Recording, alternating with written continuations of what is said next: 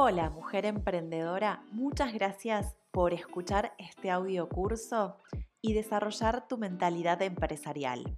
Si aún no me conoces, soy Paola Ferreira, fundadora de GestionApp y mentora de mujeres dueñas de negocios digitales. Mi misión es que conquistes tu libertad de tiempo y dinero a través de un negocio ordenado, profesional y rentable. Si estás aquí, seguramente sea porque estamos alineadas en esa búsqueda. Y hoy puedo acompañarte a que te comprometas con tu sueño y enfoques tu energía en hacer crecer tu negocio de manera sostenible. Podés reservar tu sesión estratégica de enfoque en la que lograrás expandir tu mentalidad para salir del agobio, la frustración o la situación en la que estás y hacer crecer tu negocio digital con foco y estrategia. Tu libertad tiene fecha y hora. Reserva tu sesión en el link de este episodio. Ahora sí, te dejo para que disfrutes de este entrenamiento de cuatro días para elevar tus habilidades empresariales. Un beso, adiós.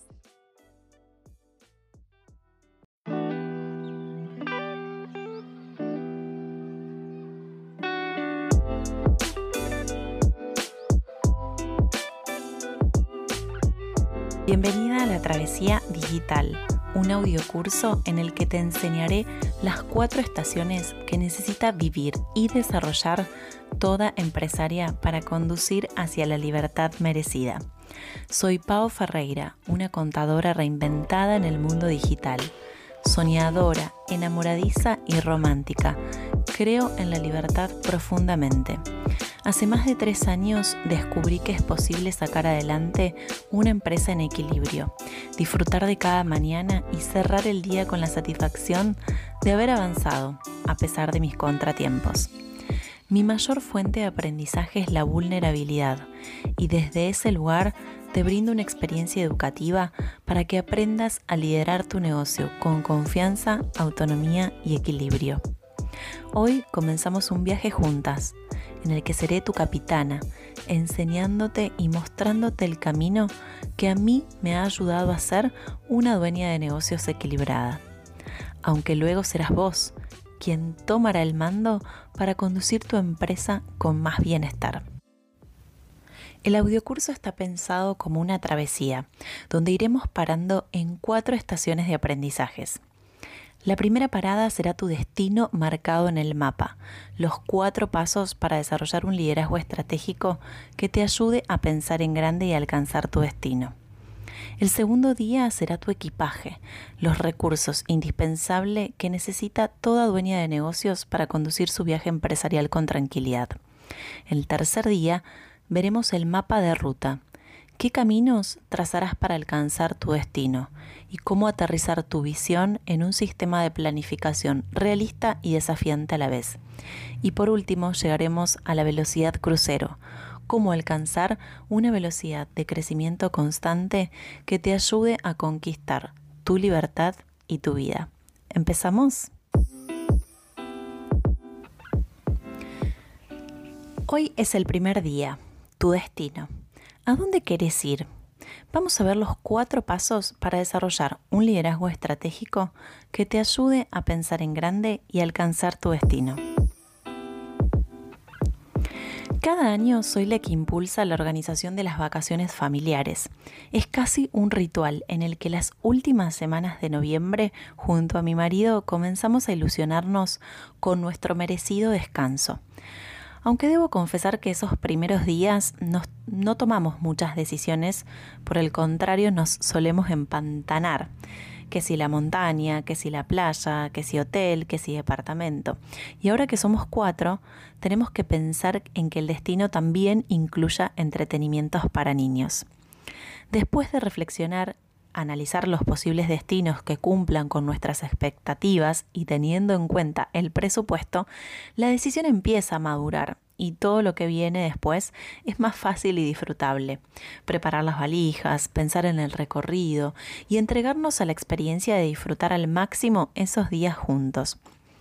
Y pensando en esta analogía, nuestro viaje de conducir por nuestras empresas no es muy distinto porque también lo empezamos cuando decidimos acerca del destino.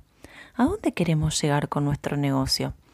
Tal vez al principio no seamos muy conscientes de ese proceso de toma de decisiones, pero lo ejecutamos cada vez que decimos sí o no a un potencial cliente, a una invitación, a una colaboración.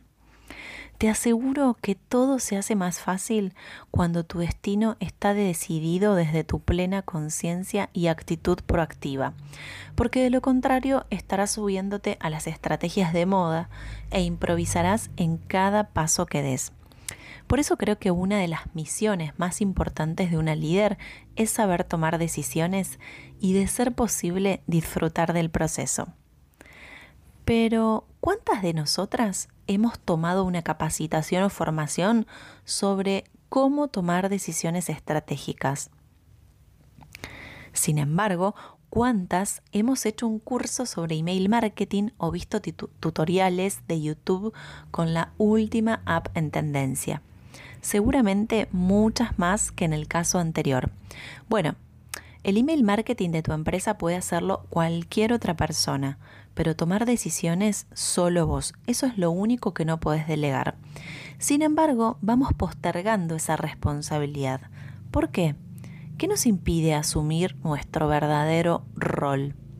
Probablemente sea una cuestión de mentalidad que hemos cultivado y alimentado con experiencias familiares y culturales. Cuando hablamos de mentalidad podemos ir muy profundo, aunque en este curso no llegaré tan lejos, pero sí identifiqué cuatro pasos que tenés que poner atención si querés ser una líder que toma decisiones para el crecimiento de su empresa.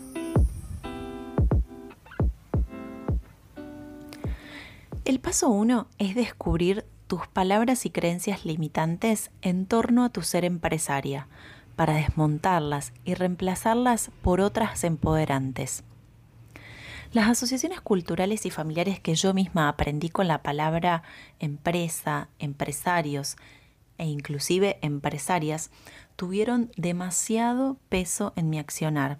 Se disfrazaban en formas de sabotajes internos, como no soy buena para tener una empresa, no me llevo bien con los números, no soy buena vendiendo, no puedo tener una empresa si soy mamá, y muchas más.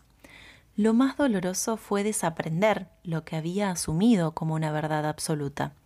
Soltar y confiar fueron mis nuevos caminos. Así que hoy toca hacer un trabajo profundo para que empieces a desaprender, sueltes lo viejo conocido y te aventures a nuevos mares, como en esta travesía. Entonces te dejo estas preguntas para que analices. ¿Qué palabras o frases hoy te están limitando en tu accionar como dueña? ¿Cómo te hacen sentir esas palabras? ¿En qué parte del cuerpo sentís un malestar o una incomodidad? ¿Qué opinan tu familia, tu entorno y el espacio cultural que te rodea de esas palabras? ¿Y de qué forma se está disfrazando tu autosabotaje? Quizás siendo muy exigente, no estando conforme con tus logros y resultados. ¿Y qué personas, según vos, son dignas de admiración y a su vez lideran una empresa? Y por último, ¿cómo podrías escribir tus nuevas creencias de manera que sean más empoderantes? El paso número dos es tener sobre la mesa tu vara para decidir, tu definición de éxito. ¿Qué es lo que querés construir? ¿Cómo querés vivir tu día a día? ¿En qué emoción querés transitar en tu empresa?